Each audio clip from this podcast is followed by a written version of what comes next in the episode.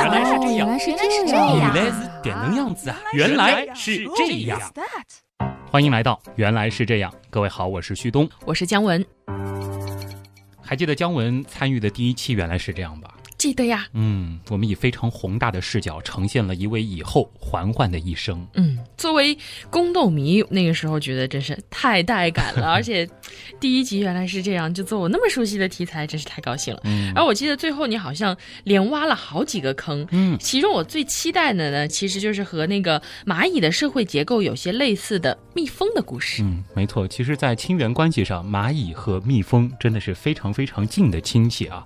那么今天呢，我们就把蜜蜂这个坑给填上。你知道吗？其实对蜜蜂这种动物啊，我有点又爱又怕。嗯，因为作为吃货呢，我超级喜欢吃蜂蜜做的甜点。嗯但是如果在野外遇到蜂巢，不要说遇到蜂巢了，就遇到几只蜜蜂迎面飞过来，我天哪，想想都浑身瘫软。啊，的确啊，哪怕是单只的小蜜蜂在我们附近溜达，能淡定的人都不多。嗯，说起来呢，人类对蜜蜂的态度呢，真的很有意思。在教科书上，在童话书里，对他们几乎都是褒奖和赞美。勤劳的小蜜蜂。对，什么勤劳啊、聪明呀、团结、勇敢等等。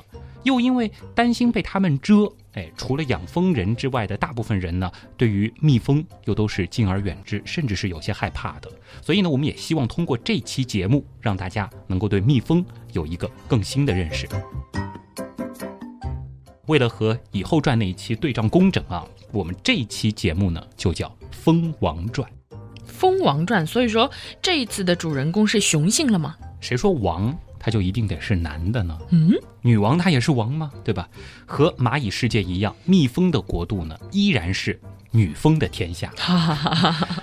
那其实也有朋友会问，那为什么不叫《蜂后传》呢？嗯呃其实还有一个原因就是，对于蜂群当中的老大，我们通常呢叫蜂王，比如说蜂王浆。嗯，我那这个知道。蜂后姜，对这只是一个习惯上的表述啊。但我们要知道，就是蜂王它依然是一个雌性的角色。好，我们的故事马上就要开始了。来吧。那是一个春暖花开的日子，我们的主人公未来的女王月儿即将登场了。旭东，你这是要跟孙俪老师杠上了呀？上一次是以后嬛嬛，这一次是蜂王月儿，是芈月吗？大家自己脑补啊。那么和以后的出生不同，月儿的降生呢，其实是蜂群当中的一桩大事。它所在的这个蜂群日益壮大，老蜂王分泌的激素呢，已经不足以控制整个王国。这个时候呢，蜂群迫切需要一个新王的降临。于是乎，一部分工蜂就会自作主张地建造一个或者多个新的宫殿。在蜂巢里呢，这种地方叫做王台。哇，听名字好像就是蜂王的寝殿呀、嗯，长什么样啊？和我们熟悉的那种六边形的蜂房结构有很大的不同啊。王台相比之下呢，要宽敞很多，一般呢是铸造在巢的两侧或者是下沿，像是圆锥一般的那种向下的凸起。嗯，而王台的开口呢也是向下的。你想，毕竟是未来的王的寝殿，除了房型比较长、比较大，房壁呢也明显比较厚，很结实。外表呢，则是有点类似于花生壳，看上去呢比较的粗糙。不知道吃起来甜不甜呢？里边反正是有蜂皇浆啊，具体的味道呢，我们稍后来说。哇，原来蜂王住的地方还挺明显的啊！我一直以为蜂王住的巢内其实就是某个不知名的稍微大一点的六边形房间呢。这里呢，其实要和大家再来补充一下，就是王台呢是孵化未来蜂王的地方。嗯这蜂王离开王台之后，也就是说它孵化出来之后，其实它并不会住在里边，哦而是在整个蜂巢当中四处的游走，然后被伺候他的那些小工蜂们环绕着、啊。回到我们主人公月儿身上啊，新的王台构筑完毕之后呢，那些好事的工蜂啊，就会强迫老蜂王在他们所铸造的王台里面产卵。哇，这属于大臣逼宫啊！我要是老蜂王，肯定不能忍，这些乱臣贼子全给朕拖出去斩了。这可不是咱们人类的世界，这是大自然。老蜂王被迫在新王台中诞下储君之后呢，这些工蜂还会进一步的苛待它，那就是克扣老蜂王的用度。他们会减少对蜂王的哺育，以使得蜂王的腹部收缩，这样呢，蜂王的产卵就会逐渐减少。待新王台准备就绪之后，储君入主，即将封盖前后，工蜂呢更会进一步的停止对蜂王提供它的口粮，那就是蜂王浆。这样一来呢，蜂王的腹部就会进一步的收缩。太残忍了，他们这是要活活的饿死老蜂王吗？倒也不是啊，你可以理解为是为了它好。和为了千秋大业折断翅膀不再飞翔的蚁后不同，蜂王呢，它始终保留着自己的翅膀。工蜂给老蜂王断供，其实呢是为了帮他减肥，嗯，以适应之后离开时可以再次飞翔的需要。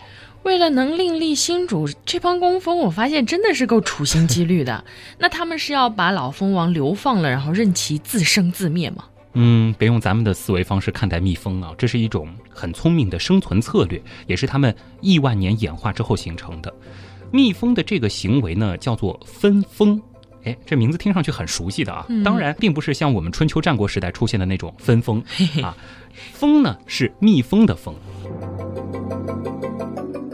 和人类分封是儿子前往封地不同，蜜蜂的分封则是老蜂王带领一部分旧部下离开母巢，另择新居，而把自己的王国让贤给后代。在新蜂王即将出世的前几天呢，这个时候老蜂王就会起身。它通常呢会带走一半的工蜂，余下一半的工蜂。之后呢，这些余下的工蜂就会和出房后的新蜂王组成一个新的蜂群。这对蜜蜂的种群繁荣意义重大。分蜂活动呢，可以使得蜂群数量增加和分布区域扩大，从而促进它的繁荣和延续。哇，原来是这样！前面描绘的这场惊心动魄的宫廷政变，现在看来啊，好像是有个不错的善终。嗯，那我们是不是该继续看看我们的月儿，他现在怎么样了？最初的月儿还是一个卵，之后呢，孵化成了幼虫。破壳而出的小月儿呢，自小生活在王台内。可以说啊，他是过着养尊处优的帝王般的生活，和其他将成为工蜂的姐妹不同，她呢始终享用着蜂群当中最顶级的食物，那就是蜂王浆。哇，蜂二代啊！啊，普通的工蜂在孵化之后呢，通常只能够吃上三天左右的蜂王浆，在这之后呢，就只能够以普通的蜂蜜或者是花粉为食了。而作为未来蜂王的月儿，她却非常的奢靡。孵化它的王台里几乎是装满了这种乳白色的王浆，而且终其一生享用不尽。这个等级感一下就体现出来了。可是这蜂王浆到底有什么用呢？为什么蜂王那么挑剔，要专喝这个呀？从某种角度而言啊，正是蜂王浆成就了蜂王。怎么说呢？作为刚孵化的幼体，蜂王和工蜂，它其实。并没有丝毫的本质上的区别，但是运气好一些的，比如说我们的主人公月儿，嗯，他呢被选为了未来的蜂王，出生在王台内，他就可以终生食用蜂王浆。我们知道，和工蚁一样，工蜂呢都是蜜蜂家族当中那些发育不完全的雌性啊，不会生孩子的人，本宫用的放心啊。而在蜜蜂的国度呢，决定一只雌蜂它能否发育完全，最终成为蜂王的，正是在成长过程当中能否有足够的蜂王浆喝。蜂王浆使得蜂王的成熟期变短，并且拥有极强的生殖能力。更重要的是，就像古代帝王寻求的灵丹妙药似的，蜂王浆还使得蜂王的寿命极大的延长。你想啊，普通的工蜂，它的寿命通常只有几个月。而自然环境当中的蜂王呢，往往能活上四到五年，这可是。工蜂的二十到三十倍寿命之长，我突然有点明白为什么现在人喜欢花大价钱去买蜂王浆吃了。可能是觉得在蜜蜂身上体现的这种特性，能够促使自己延年益寿。会不会延年益寿，而且很能生呢？啊，这个其实蜂是蜂，人是人，大家还是要客观的看待这些东西啊。不过说起来啊，这个蜂王能活四到五年，换算成人类，不就变成一千多岁的老妖怪了？数学很好。吾王千岁，千岁，千千岁。那蜂王浆是怎么做出来的呀？是特别加工的蜂蜜吗？嗯，千万别混淆啊！它和蜂蜜其实是完全的两种不同的东西啊。这两种东西呢，它的来历是不同的。这是蜜蜂巢中培育幼虫的那些青年工蜂咽头腺的分泌物。嗯，比起香甜的蜂蜜，蜂王浆的口味呢其实比较重，口感呢酸涩辛辣。并不好喝，当然了，由于是特供，所以相比蜂蜜，它的产量就非常非常的稀少了。好，现在呢，我们回到尚处在幼虫阶段的主角月儿。由于特别的待遇，他在王台内迅速的成长着，然后成蛹，眼看着就要出台了。能不能换个词儿啊？虽然说月儿成长的地方是叫王台啊，这不是我没下线故意喊的啊，嗯为了这个拉高收听率等等，专业的叫法它就叫出台。哦，真的就是离开王台的这样一个过程。大约在新蜂王出台之前的两到三天内啊，工蜂呢就会咬去王台端部的蜂蜡，使茧露出，以便蜂王容易出台。嗯，刚羽化的蜂王呢，体色淡且柔弱。蜂王在出台的时候呢，它只需要自己从内部顺着王台口将这个茧咬开一个环状的裂缝，就可以出台了。至此呢，我们的月儿就正式登上了历史舞台。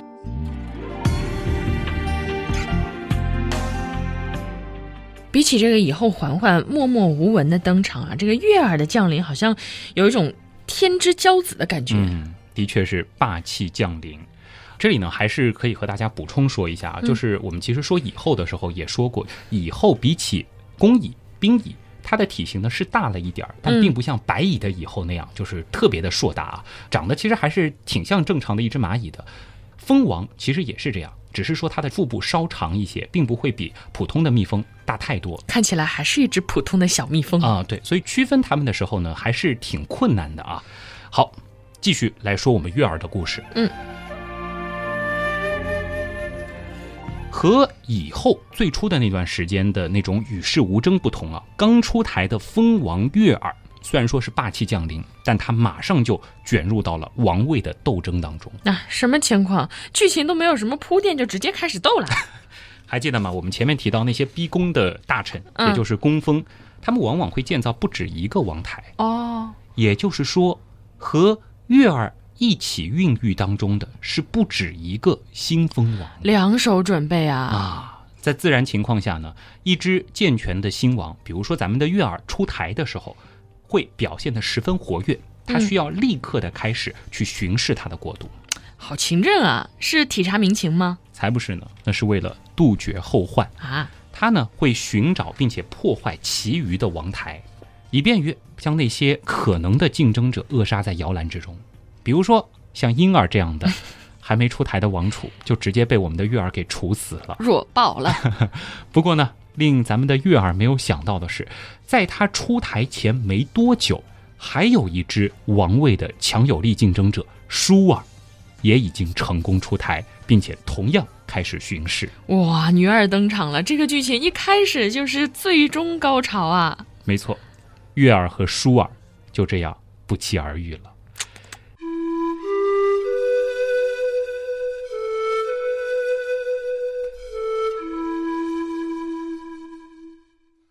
并没有什么“姐姐你会放屁吗”之类的温情桥段，迎接两位新蜂王的只有一场殊死搏斗，而他们决斗的利器呢，就是各自的毒针啊。我们都知道，蜜蜂的腹部末端是有视针的啊，它可以蛰人。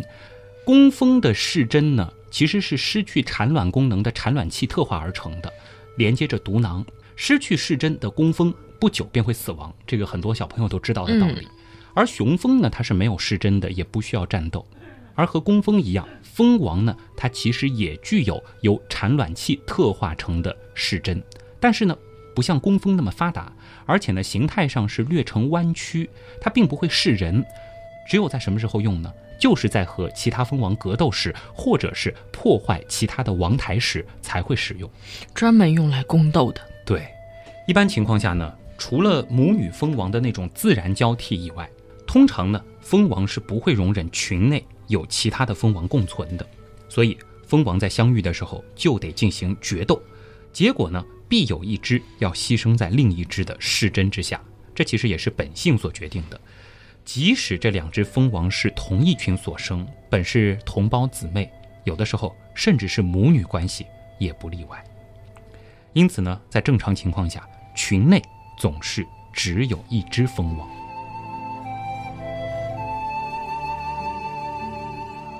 嗯，这我能理解，这就是残酷的大自然。为了族群的长远发展，好像这样的争斗是必须的，应该也能够替蜂群筛选出最适合的主人吧。嗯，所以说，这场搏斗的胜利者应该是月儿喽。是的，在刺死了他的同胞姐姐舒儿之后，月儿呢就正式接管了自己的国度。接下来他需要准备的就是大婚了。绵延子嗣乃是国本，女王需尽责呀。通常来说呢，出台之后的第二天，蜂王就会尝试着飞出蜂巢。他并不是急不可耐地去寻找他的如意郎君，冷静的女王会先开始自己的试飞过程。在这个过程当中呢，那些体质弱的蜂王会被自然的淘汰。同时呢，蜂王也会在试飞的过程当中熟悉自己蜂巢的位置。哇，武王英明，我等钦佩啊！那月儿什么时候才能够觅得如意郎君呢？其实呢，也很快，大约几天的时间。等月儿熟悉完自己的领地之后，便正式出行了。他将举行他一生当中最热烈也是最壮烈的一次爱的旅程。不过我有预感，男主的下场估计和以后那期一样，也不会太好。是的。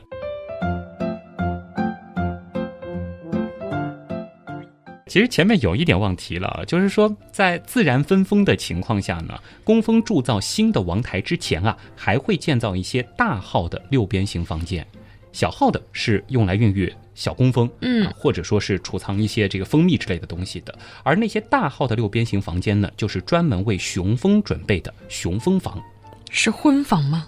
不是，是孕育它们的地方啊。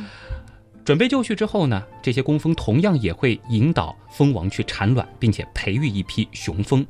和系出同门仅仅是喂养方式不同的蜂王和工蜂不一样啊，雄蜂呢其实比较的特别，因为呢它们都是真正意义上的没爹的孩子，它们都属于单倍体，孵化它们的虫卵呢都是没有受精的啊。蜂王很有意思，它既能够下受精卵，也能够下那些没有受精的卵，没有受精的就是雄蜂了。而雄蜂它唯一的存在价值呢，就是取悦蜂王，与之结合，孕育未来的工蜂和蜂王。这地位真是太低下了呀！所以呢，无论是我们故事里的子歇、嬴驷、翟骊、丑夫，他们一生的命运就是这样。蜂群孕育出他们，就是为了传宗接代。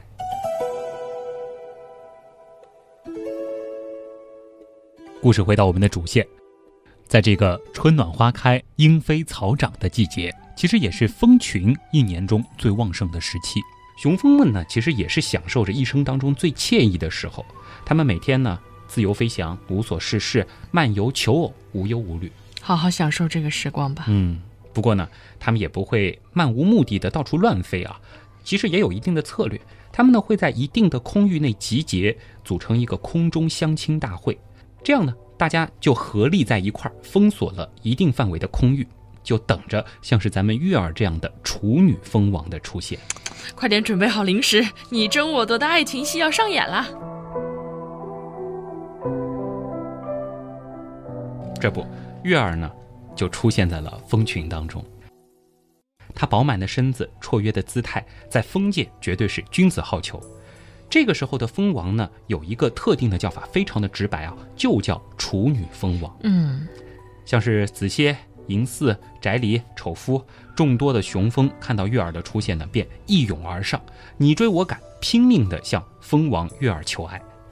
因为处女蜂王的飞翔速度非常的快，只有最强健的青春期雄蜂才能够追上并与之交配。这其实呢也是一种自然选择，选优汰劣，嗯，因此呢才能够使得种群永远保持健壮的优势。雄蜂子蝎，他成为了第一个幸运儿，他成功的追上了蜂王月儿，并且呢在十五到三十米的高空中就完成了他们的风声大事，太草率。然后你猜怎么着？这个大家都知道啊，一定是，然后子歇就死了。没错，就是这样啊。接下来呢？嬴驷、翟离、丑夫，又有几只幸运的雄蜂成功的追上了蜂王，并与之交配。无疑，他们是幸运的，因为在无数的雄蜂当中，只有少数几个才能够最终的完成他们的风声大事。然而呢，这种幸运却又都为自己带来了死亡的厄运。这到底是为什么呢？是因为交配完毕之后，处女蜂王会把雄蜂的生殖器强行带走，雄蜂呢也会在爱情的甜蜜当中活活痛死。哎呀，太那个什么了，好吧，具体原因我就不问了。啊蜜蜂这样做，我相信总是有他们的道理的。没错，本来以为以后传的几个男主已经够惨了，你知道吗？没想到还有更惨的。是的。当然了，对于雄蜂而言，能够为爱而死，才是死而无憾呢。哎，那那些没有追上的怎么办呀？没有追上的也有他们的归宿啊。没有完成使命的雄蜂呢，只好悻悻而归。不过这个时候他们的待遇其实还不错，因为无论他们出生自哪个蜂巢，他们都可以任意出入，而且随意享用丰盛的蜂蜜。嗯挺好的呀。毕竟呢，像是这种处女蜂王交配繁殖的时候，正是发挥雄蜂生存价值的好时期。此时的雄蜂身价非常的高。雄蜂本身因为没有群集，所以呢，它们可以大摇大摆地进出每个蜂群，守卫的工蜂绝不阻拦，不管它们出身自哪儿。这或许呢，是因为雄蜂并非固定于本群的处女蜂王交配，而可以和任何一只处女蜂王交配的缘故。其实呢，雄蜂的这种特性，客观上呢也非常有利于避免近亲繁殖。这的确又是大自然的另外一个奥妙之处。其实我前面还在担心这种情况呢，看来我是太多虑了。大自然果然是有自己的智慧啊。嗯，那我要是雄蜂的话，我觉得肯定就安心做个吃货啊，才不要追求什么爱情呢。你看，就到处逛逛，然后白吃白住，看看风景，多好。啊，其实呢也没那么美啊。秋风落叶的时候，万物开始凋零，嗯，工蜂采蜜开始逐渐的变得困难，而这个时候呢，工蜂就会由大方慷慨而变得非常的吝啬，极为珍惜自己的劳动成果。他们呢就决定不再养活那些吃闲饭的懒汉。工蜂开始对雄蜂实行不劳动者不得食的极端制裁政策，他们呢会把雄蜂驱逐出境。通常呢会采取步步为营的策略，首先呢是限制他们的活动范围，进而呢将雄蜂步步逼至死角，然后再断以食物，使其体力逐渐衰弱。这个时候的雄蜂呢只好忍气吞声，毫无还手之力，成了项羽而泣的可怜虫，逐步的被赶出蜂巢之外，饿死、冻死、弃尸荒野。越冬之前呢，雄蜂将会全部死光。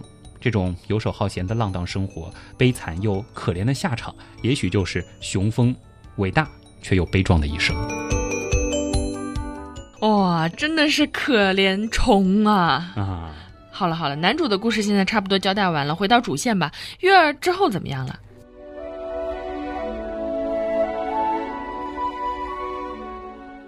和以后一样，这次短暂而壮烈的爱情将会令蜂王月儿受用终生。处女蜂王交配后返巢时，视针腔常会拖着一条白色的线状物，这是雄蜂粘液腺排出物堵塞视针腔所致，也被称为交尾标志。蜂王的受精囊里呢，储存着成百万的雄蜂精子，这就可以供它一生产卵受精使用。一生都可以用了。对而蜂王交配产卵之后，也将终生不再交配。所以大婚后的月儿，她带着爱过的痕迹回到蜂巢，自此呢，她就会深居简出，安心的繁衍后代，壮大王国。除非随同自然分蜂，或者是蜂群迁飞，她绝不会轻易的离巢。其实我觉得，比起以后独创天下来说，月儿的日子已经算不错了，嗯好歹是女承母业，衣食无忧啊。嗯，虽然说爱情相对短暂了一些啊，嗯可能就几个小时。回宫之后，专门伺候月儿的哺育蜂呢，就会开始向她提供营养丰富的蜂王浆了，并且呢，会精心的照料她的起居。蜂王在大婚之后，随着卵巢的发育，体重迅速上升，平均每天呢会增加十毫克以上，腹部呢就会逐渐的膨大伸长，行动呢也会日趋的稳重。通常在回宫之后的第二到第五天，它就会开始产卵了。在正常情况下呢，它会在每个巢房产一粒卵，在工蜂房或者是王台产下受精卵，而在雄蜂房产下未受精卵。蜂王在产卵的时候呢，一般都是从蜜蜂最集中的巢皮开始，然后呢会按照一种螺旋形的顺序扩大，再依次扩展到左右巢皮。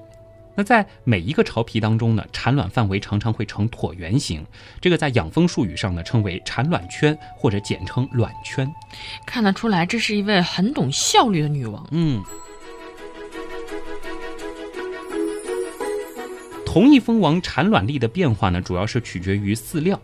蜂王食料的供应呢，又决定于群室、蜜源以及气候等条件。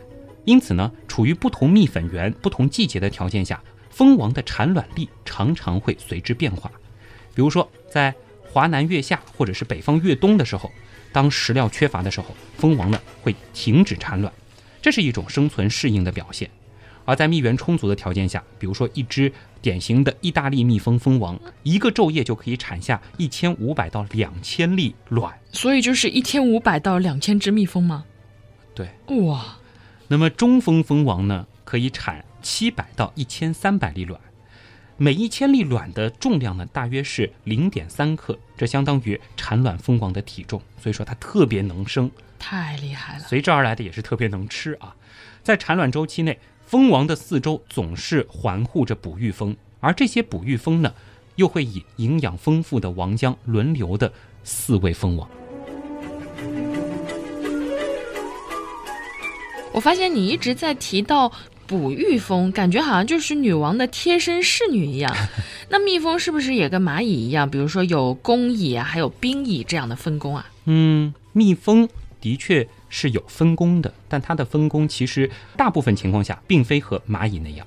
它们虽然有分工，但并不是因为生来如此，而是根据它们的年龄来决定。哦，在同一巢穴当中的工蜂，因为它们的年龄不同，可以分为三个生理上不同的工蜂群。我们前面提到的哺育蜂，嗯，还有筑巢蜂和采蜜蜂。通常来说呢，工蜂一生当中的前三周都是在蜂巢内部度过的，而从它们离开了养育它们的蜂房，羽化成蜂之后，就开始了他们一生的劳作。出生之后的第一天到第三天，工蜂的任务是什么呢？就是清空子皮，以便蜂王可以继续产卵。嗯，打扫屋子。对。那从第三天开始呢，工蜂头部的乳腺就开始发育啊，这个就是我们前面提到的这个分泌蜂王浆的那个腺体。它们呢又变成了保姆，先会去照料稍大一些的幼虫，能够分泌蜂王浆之后呢，就会照料小一点的幼虫。当然呢，有一部分它们也会去伺候蜂王啊。嗯，前面也说过，蜂王浆就是工蜂的这个咽喉腺和下颚腺分泌的。那么这些腺体其实它并不是一直能够分泌。在干了一段时间之后，这些腺体就会萎缩，于是呢，工蜂就得去干其他工作了。他们呢会在巢穴内清除废物和一些蜜蜂的尸体，嗯，也会帮着储存花蜜和花粉。那么从他们出生之后的第十二天到第十九天呢，他们又会转换一个角色，工蜂呢会开始分泌蜂蜡，以此呢来建筑蜂房，变成了建筑工。最后，在他们决定出发采蜜之前，工蜂还要充当哨兵。他们呢会待在蜂巢入口处检查，一旦发现有入侵者，便会发出警报。哇塞，这一生也是够拼的呀！身兼数职，丝毫没有停歇。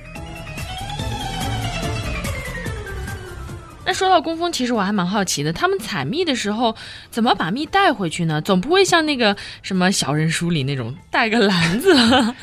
是这样的啊，蜜蜂呢，它长有一个蜜囊啊，你可以理解成是个小篮子，当然不是挎在这个手上的啊。这个器官呢是位于它们的食管和前胃之间，采集的花蜜等液体物质呢就储存在这里。通过蜜囊的收缩啊，蜜蜂可以把蜜汁和水返回口腔。那么花粉其实也有专门的地方来放啊，它们的后肢呢就会发育成斜粉足。茎节基部宽扁，边缘呢长毛，就会形成一个类似于花粉兰的结构。第一节腹节膨大，有数根横裂的硬毛，可以梳集粘在体毛上的花粉。当蜜蜂在花丛当中穿梭作业的时候，毛茸茸的脚就沾上花粉，然后由花粉刷将花粉刷下来，再吐出唾液和少量花蜜混合成小团，装进花粉篮里。这样呢？就可以带回家。哎，那看到蜜蜂后腿上那一团就是混合的花粉了，还有吐出来口水又是怎么回事啊？蜂蜜难道是蜜蜂的呕吐物吗？呃，这个东西呢，其实就是我们的这个小蜜蜂啊啊，它们呢长着这个长长的口气啊，嗯，它们呢会把花蜜吸到体内的蜜囊，然后呢带回蜂巢。负责内勤的工蜂呢就会进行进一步的加工。他们怎么加工的呢？主要就是通过把花蜜吸进去吐出来啊，然后再把它们的这个类似于唾液腺的东西分泌出来的消化酶和花蜜进行混合。那么在这种转化酶的作用下呢，花蜜里边的蔗糖就会分解成单糖。与此同时呢，还有一些蜜蜂啊也会忙着啊，它们呢会有一部分的内勤风在蜂巢内啊振翅扇风，这就使得气流迅速的在蜂巢里通过，这样呢就可以带走花蜜当中的大量水分。哎，其实呢，不断的吸进去吐出来也有一定的这方面的考虑啊，那就是它们的这个消化道其实也可以吸收掉部分的水分。好重口味啊！啊，这样呢，蜜汁就会很快的浓缩，直到蜂蜜成熟。最后呢，工蜂就会从蜡腺分泌出蜂蜡，将之封存，这就完成了从花蜜到成蜜的过程。哎呀，还让不让人好好喝蜂蜜了呀？我发现原样真的是不能轻易讲吃的，太伤害吃货的感情了。有机会呢，也想和大家说说燕窝啥的啊，那才叫酸爽啊！当然呢，其实这也并不是我的本意啊，只是想让大家知道，小蜜蜂它工作非常的辛苦。你想啊，一只蜜蜂呢，大约要采集一千朵花才能够装满自己的蜜囊，大约呢只能带回四十到六十毫克的花蜜，这就几乎等同于它的体重了。而一只蜜蜂穷其一生所采集的蜂蜜，其实远远还装不满一茶匙，可以想象一下是多少啊！真的是勤劳的小蜜蜂。嗯，而这呢，已经是他们在花与蜂箱之间往返近三万次才创造出来的捷径。哇，好心疼啊！为了得到一公斤的花蜜，蜜蜂呢必须在花和蜂箱之间往返三百万到五百万次之多。天哪！而这个距离呢，实际上相当于绕地球飞行六周。哇，听你这么一说，我忽然很庆幸不用给小蜜蜂付工资啊！就 觉得这期节目真正的主角应该是默默无闻、勤劳勇敢的工蜂们。嗯，其实呢挺贴切的啊。相比之下，蜂王对蜂群的控制力其实并没有以后那么强。很多时候呢，它在宫中安心生产即可，至多呢就是分泌着控制蜂群正常繁衍生息的蜂王物质来昭示自己的存在。演化的非常成功的蜜蜂社会，就好比是在一种类似于君主立宪的状态下生活着。为了集体的利益，他们更多呢是自发的做着这样或那样的事情。所以呢，我们的主角月儿的后半生过得呢，其实挺恬淡闲适、岁月静好的。嗯。其实我记得你之前有期节目好像说过，蜜蜂其实是会交流的，对吧？嗯那他们具体是怎么通知小伙伴说，哎，这里有吃的啊，快来啊？嗯，这个其实也挺好玩的啊，就是当侦察蜂发现蜜源返回蜂巢之后呢，附着在身上的味道，它就反映了食物的类型，然后呢，啊，就跳舞了。这可能很多小朋友都知道啊，他们呢会通过舞蹈的形式来指示蜜源的位置。舞蹈的时候，它这个头朝太阳的方向，就表示咱们得朝着太阳的方向去寻找；背向太阳呢，则相反。如果它的头和太阳的左侧形成一定的角，那就表示蜜源在太阳左侧相应的角度。至于蜜源离蜂巢有多远呢，就跟舞蹈的快慢和舞蹈的圈数有关了啊。有兴趣的听众呢，可以去找相关的视频资料来看一看啊。更有意思的就是侦察蜂起舞的时候啊，会激起其他的工蜂 跟着一块来跳啊，就使得更多的同伴可以得到情报。好欢乐呀，情不自禁的一起跳起来，而忍不住想起来住在山的哪边来的哪边的蓝精灵，啊，是勤劳又快乐，嗯，时不时的跳个小舞啊。脑洞开的有点大啊，不过呢很贴切啊。那你想一想，格格巫这个角色应该由谁来扮演？那必须是熊啊，他们不就喜欢吃蜂蜜吗？嗯然后皮糙肉厚的小蜜蜂好像完全拿他没有办法。还有那个胆大包天的蜜獾也是不怕风刺的，轻轻松松毁掉蜂巢吃蜜，嗯，挺可啊想想蛮爽的。好吧。是这样的，其实蜜蜂和一些食蜜的生物之间的这种竞争啊，也是有点像这个军备竞赛的。就是说，我要吃蜜，我会进化的更不怕风蛰。那么蜜蜂呢，也会有一些办法，能够演化出一些更多的这种攻击的能力来保护自己的劳动成果。但是呢，其实蜜蜂的敌人非常的多啊，谁让他们有那么良好的社会形态，还能够储存大量的好吃的东西呢？比如说蚂蚁蜂，虎蜘蛛等等，这些呢都会对蜜蜂产生一些威胁。但是呢，可能令很多人意想不到的是，对于蜜蜂世界来说，或许是最主要的反派角色，倒是和蜜蜂亲缘关系非常近的另外一科的生物，那就是黄蜂，或者是我们俗称的胡蜂或马蜂。胡蜂呢，它是一种非常凶猛的肉食昆虫，虽然都是蜂，但它们自己不产蜜啊，它们属于掠夺者。它们呢会在蜜蜂巢的洞口猎食进出的蜜蜂，而更可怕的呢，就是在繁殖期的胡蜂，它们发现蜜蜂的蜂巢后，还会成群结队的去袭击蜂巢，往往呢在几个小时内就能够杀死数以千计的蜜蜂。它们呢更会把蜜蜂从巢穴里驱逐出去。而那些还不会飞的蜜蜂幼虫和蛹，则被胡蜂搬回自己的巢，喂养自己的后代。哇，这太可怕了吧！强盗嘛？那蜜蜂没有应对措施吗？敌人虽强，但是我们的主人公月儿治下的蜜蜂国度也有自己的防御对策。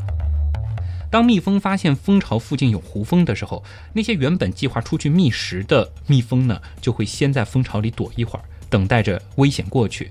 当躲不过去的时候呢，蜂王就会带领蜂群弃巢而逃。毕竟对手太强悍，留得青山在，还有在几时。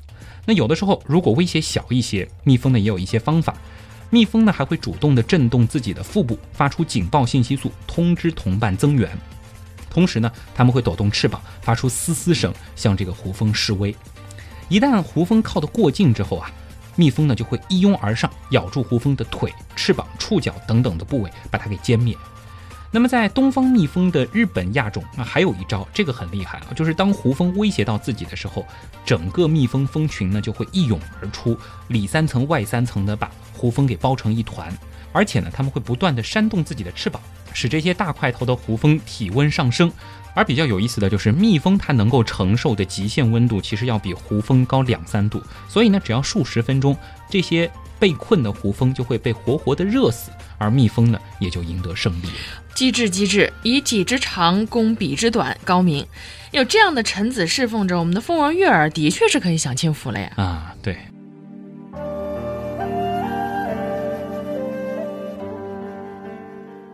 月儿的一生呢，的确更多的时候就是靠着那些机智的臣子们扩大自己的城市，嗯，然后生生孩子，喝喝蜂王浆，然后进一步的扩大他们的生产啊。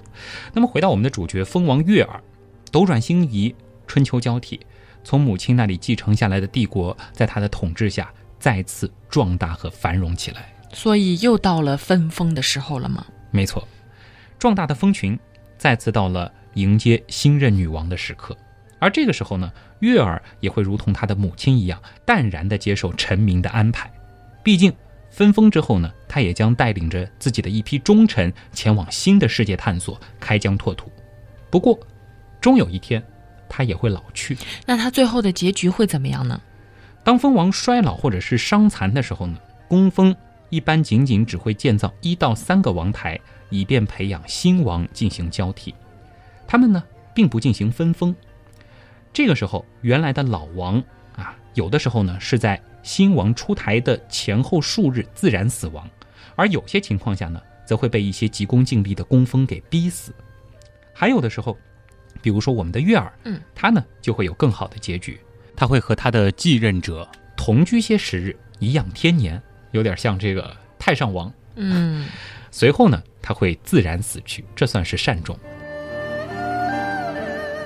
当然了，无论哪种情况，为了种群的延续和繁荣，我们的月儿也会和它的母王或者是更久远的先辈一样，平静地接受命运的安排。因为只有这样，蜜蜂帝国才能够更好的延续，与之共生的各种开花植物以及相关的各种动物才能够继续在这颗星球上繁荣下去。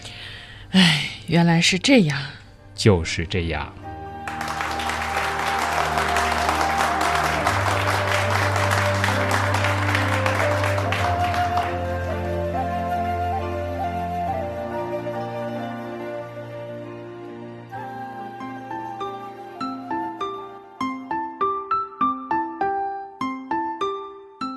一个小问题啊，如果说这个蜂王，比如说突然遭遇了什么不测，被胡蜂突袭咬死啊，或者怎么怎么样，临时驾崩了，对，那这时候怎么办呀？哎，正常情况下，其实我们的这个工蜂这些臣子们，他们都是会有一些准备的啊。但是当蜂王突然驾崩的时候呢，其实大约过一天左右啊，工蜂就会响应起来。最开始的时候，他们是会挺慌乱的，他们呢会紧急改造工蜂房当中。三日龄内的幼虫，也就是说发育到这个一定阶段的这些幼虫，会改造他们的房间，同时呢会把它们培育成蜂王。这种改造王台的数目呢，常常会达到十个以上，这也是批量生产啊，确保能够有新的合适的接任者出现。那么当第一只蜂王出台之后呢，其实和月儿之前做的事情一样啊，它呢也会把其他的王台全部给破坏掉。因而呢，也不会进行所谓的分封啊，也就是一个自然的交替。工蜂真的是太机智了，智商好高啊！对。最早的时候带你了解过蚂蚁的社会，现在再来感受蜜蜂的社会，觉得怎么样？我觉得蚂蚁那个时候是觉得以后心机很深啊，然后这个时候我就觉得这些小蜜蜂，尤其是工蜂，让我有一种伟大的感觉。那前半段我觉得你真是又污又有心机，然后后半段觉得哇，真的太厉害了，嗯，又聪明又勤劳，果然是勤劳的小蜜蜂呀。对，所以下次品尝蜂蜜的时候啊。哎，真的还是得感谢一下这些大自然的馈赠啊！他们终其一生，其实只是为了让咱们能够尝到一点甜头。可是他们飞这么几百万次才一茶匙蜂蜜，嗯，我们喝的真的是真的蜂蜜吗？啊，是的，因为蜜蜂的数量很多。嗯，其实你可以想一想，就是说一个蜂后，它一天就能产多少卵？如果说全部变成蜜蜂的话，它们的这个群体的数量还是非常的可观的。哦。哎，那还是要怀着感恩的心情去喝，毕竟你喝一口，人家飞几百万次呢。其实思考像蜜蜂这样子的这种社会性的这个生物的时候呢，我们更多的时候可以把它们看作是一个整体，嗯，而不是说一个工蜂、一个雄蜂啊，就是一个独立的个体。它们其实是作为一个更庞大的一个我们说这个超个体的一个形式来存在着的。所以说，他们做出的很多决策，他们的很多策略，真的是一种很有意思的，我们叫蜂群思维的一个概念。团结就是力量。的确。而且他们为什么能够完成如此精妙的配合？这个也是科学一直在进行探索的。其实也有一些更脑洞大的事情，就是说，人类在未来有没有必要变得像蜜蜂那样，变成一种集体思考的生物？或许在宇宙的竞争当中，这可能是一种比较独特的策略，但对于个体来说，这又不知道是好事还是坏事。一个好大的脑洞，一个好大的坑。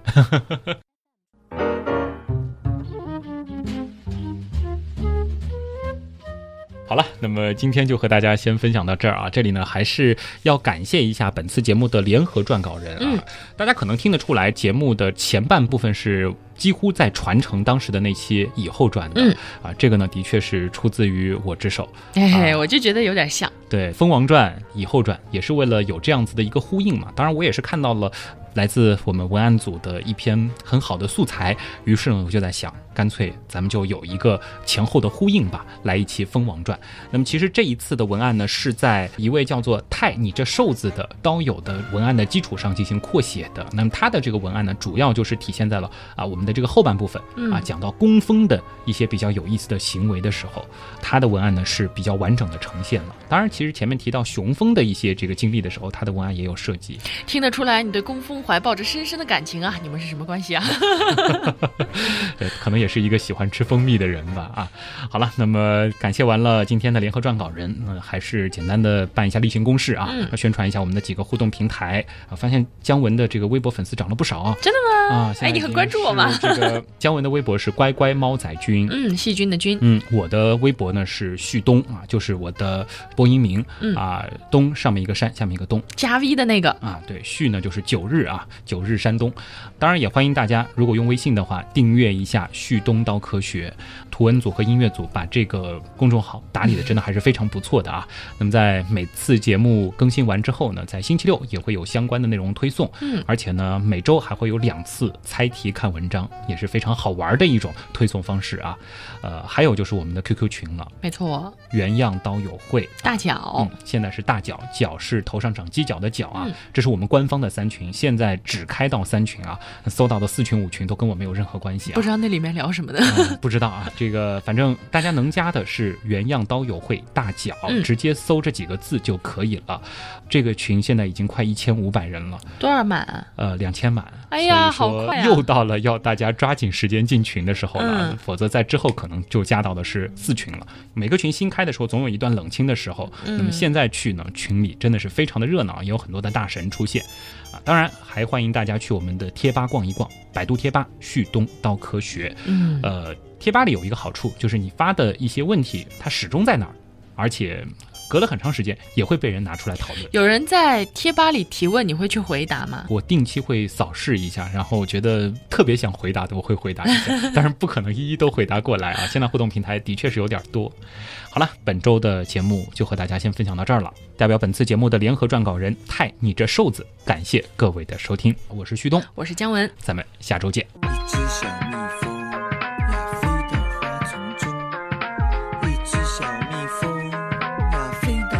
从中。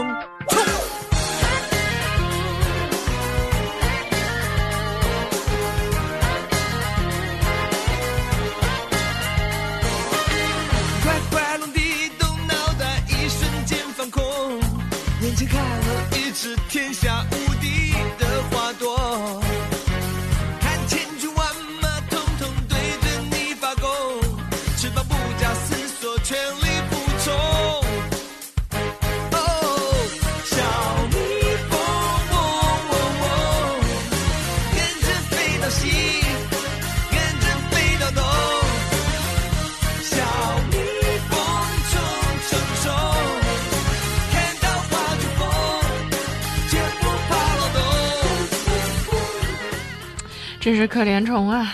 好了，男主们的故事交代完了，现在要回到主线了吧？月儿之后又怎么样了呢？这里你补一下，因为他真的就是可怜虫嘛，就有一个梗，嗯我刚说啥了？真是可怜虫，就是他真的就是可怜虫，就是哦，就你你 get 到了吗？就虽然有点冷，对，哇，真的是 get 不到。就可怜的虫嘛。哎呀，真的是可怜虫啊！